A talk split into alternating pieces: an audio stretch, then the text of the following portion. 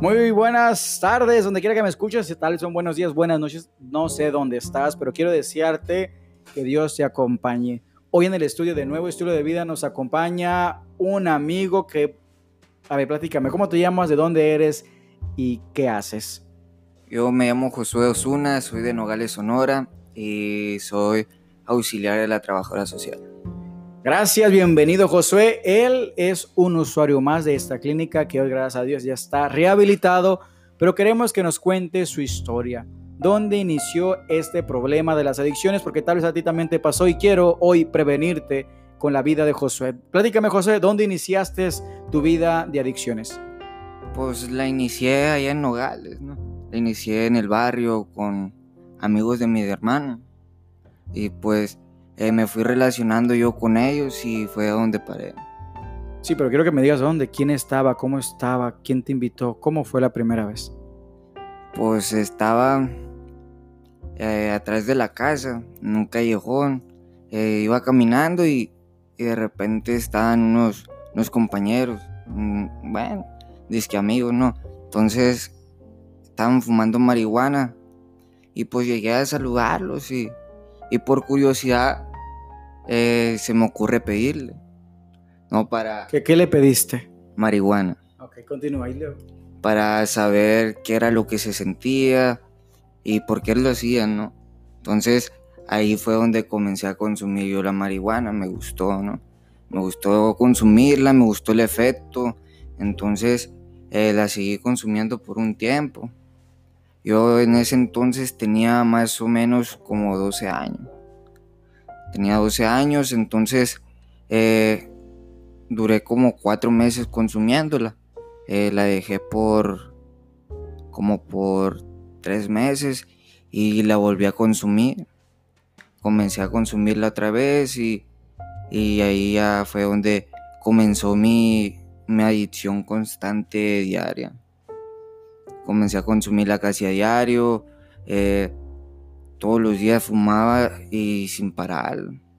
Eh, tenía sobredosis de, de marihuana, de cocaína, porque después de la marihuana vino la cocaína, vino el alcohol, vinieron los alucinógenos, eh, vinieron los inhalables, eh, vinieron muchas sustancias más, ¿no? Entonces, pues a pesar de todo eso, comencé a relacionarme con la gente que no convenía. Entonces comencé a, trabajar de punto y, no llegaba a dormir a la casa, ¿no? Entonces eh, me, iba de la casa, iban por mí y yo pues en mi vida de adicción pues eh, se me hacía divertido eh, andar en la calle de noche, ¿no? todo drogado. Entonces eso no estaba bien, pero en mi subconsciente sí lo estaba para mí, ¿no? Entonces, eh, más o menos a los 14 años, eh, mi familia tomó una decisión de mandarme para acá, para Sinaloa. No me, mandaron para acá y pues aquí comencé a consumir lo que es el cristal. Aquí comencé a consumirlo, eh, me mandaban, me traían de rancho en rancho, así porque no me aguantaban.